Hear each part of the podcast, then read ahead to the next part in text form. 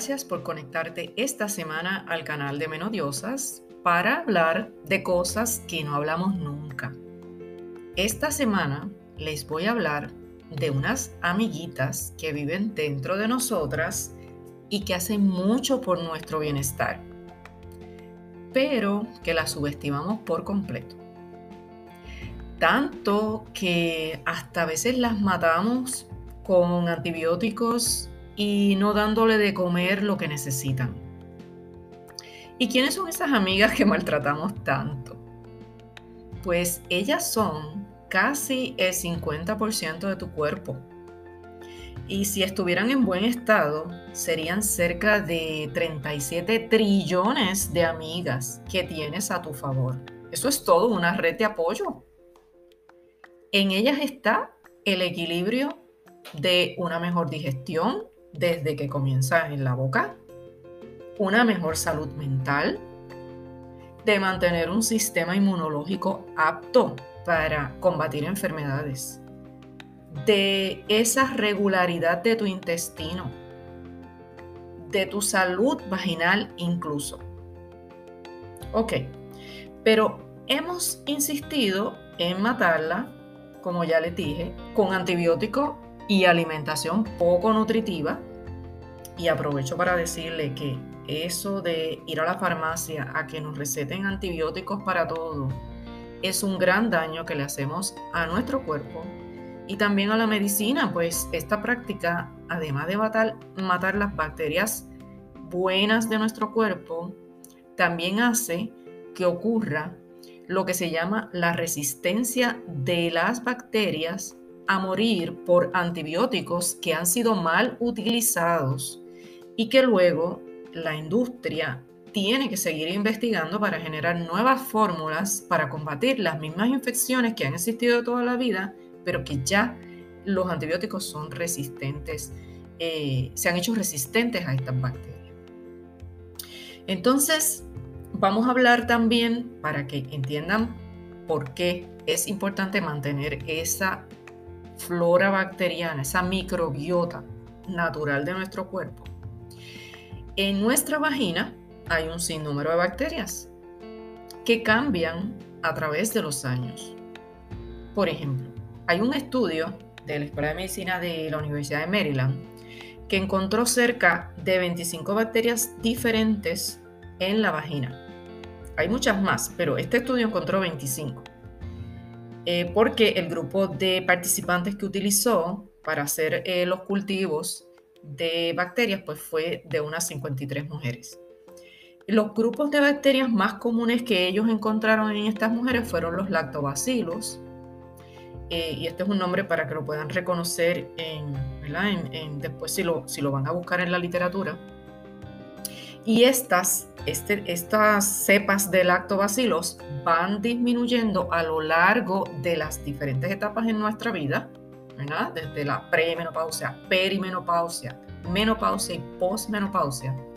Y entonces es más común que encontremos otras bacterias en la etapa más tardía de la mujer que son bacterias anaeróbicas y que nos pueden traer algunos problemitas como eh, ser más propensas a infecciones y a los malos olores.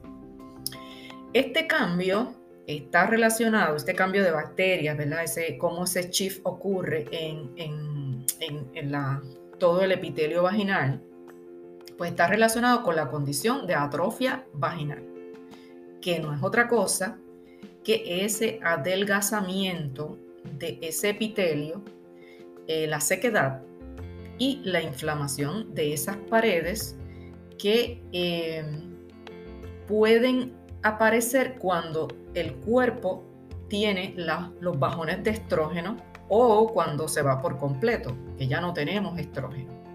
Ahora que me entienden, cuando digo malditas hormonas que se fueron y ya no están, toda una vida jangueando con ellas y de momento ya no las tengo y tengo que lidiar con estos cambios. Pues esa atrofia vaginal ocurre más a menudo después de la menopausia, en la etapa de posmenopausia.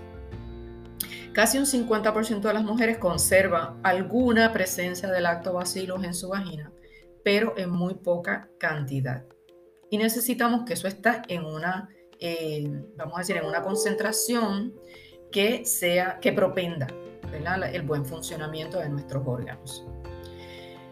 Aunque se necesitan más estudios, por ejemplo, la Asociación Española para el Estudio de la Menopausia ha recomendado el uso de probióticos para prevenir infecciones durante la menopausia y posmenopausia y reponer la flora eh, cuando se toman antibióticos, por ejemplo, debido a una infección, para mantener en condiciones óptimas esos microorganismos beneficiosos de la vagina y que el pH de la vagina se mantenga en un tanto ácido, que es el pH que debemos tener.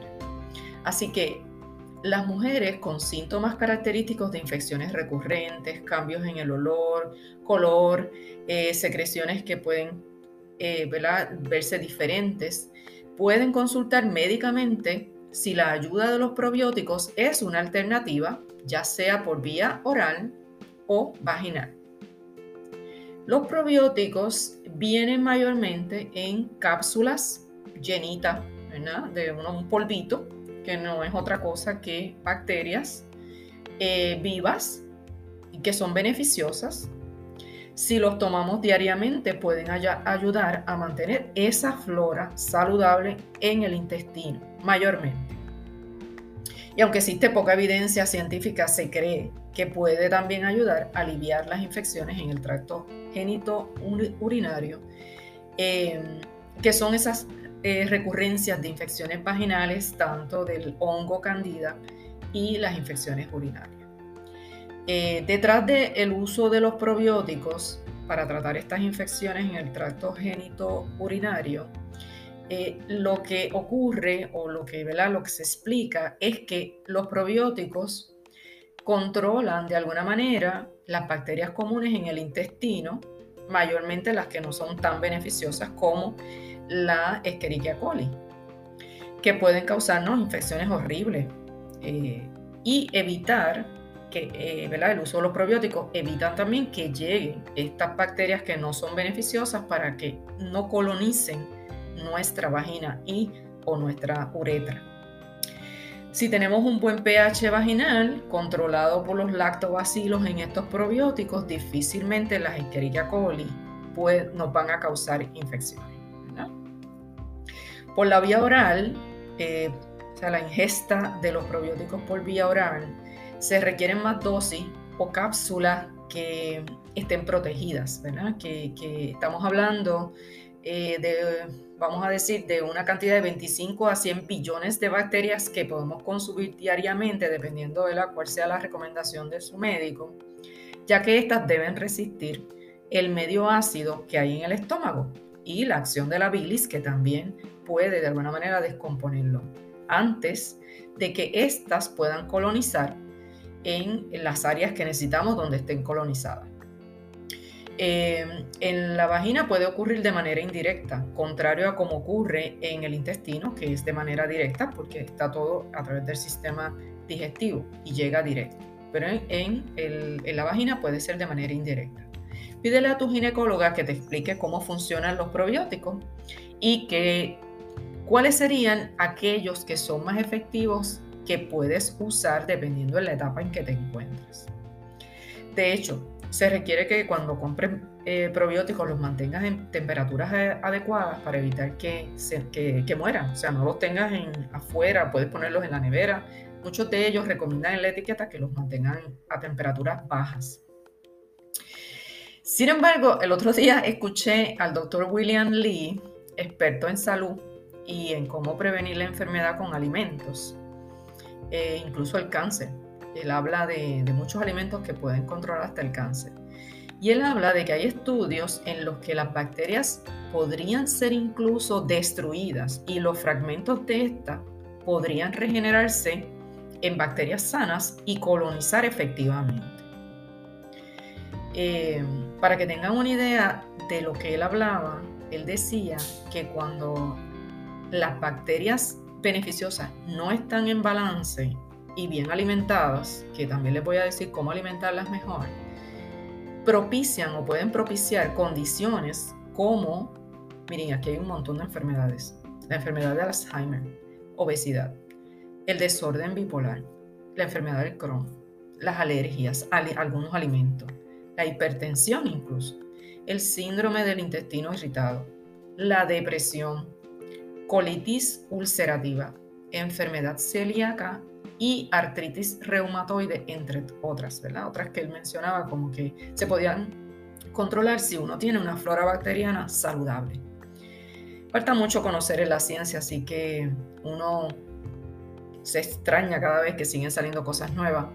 Y uno dirá, wow, pero ¿cómo es que si no tenemos una microbiota saludable ocurre una alteración? Pues miren, sí, se altera toda la homeostasis de tu cuerpo, ocurren cambios en las actividades metabólicas y se desencadenan una serie de alteraciones en el cuerpo que pueden conducir a estas condiciones.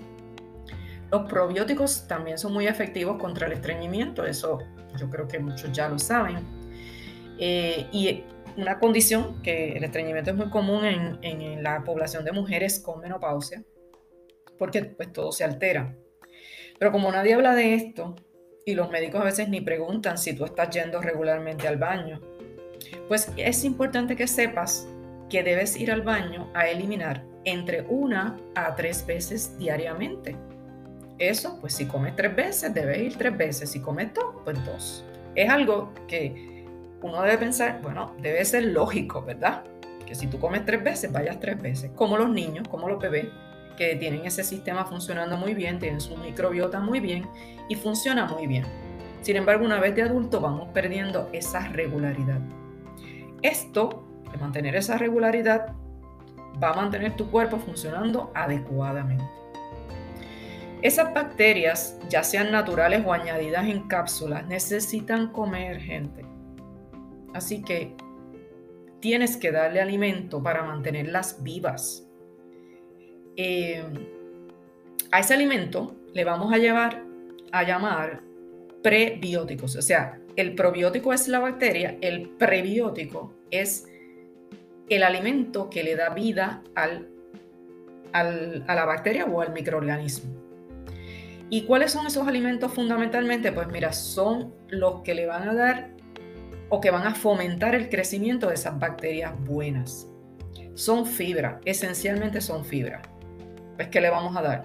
Dale papaya, dale mango, dale lechuga, dale espinaca, dale coles de Bruselas, dale repollo y dale más agua. Entre otros alimentos que van a generar fibra buena, ¿verdad? que es como el medio donde ellas van a crecer mejor.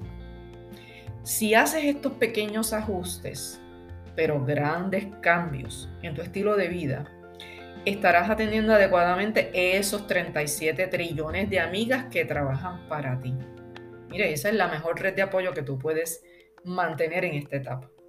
Demuéstrala en todos los sentidos que tú las quieres y no las dejes morir de hambre.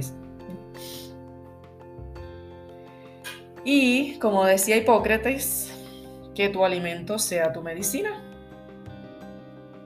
Estos podcasts llegan a ti en solidaridad y complicidad femenina. Soy la doctora María Calixta, profesora, epidemióloga, neurocoach y embajadora de la menopausia a través del libro de Menodiosa a Menodiosa que está disponible en Amazon. Sigue este canal activando las notificaciones y gracias por compartirlo entre tus amistades y familiares, porque siempre le puede beneficiar a alguien. Te espero la semana próxima en otro interesante tema. Chao.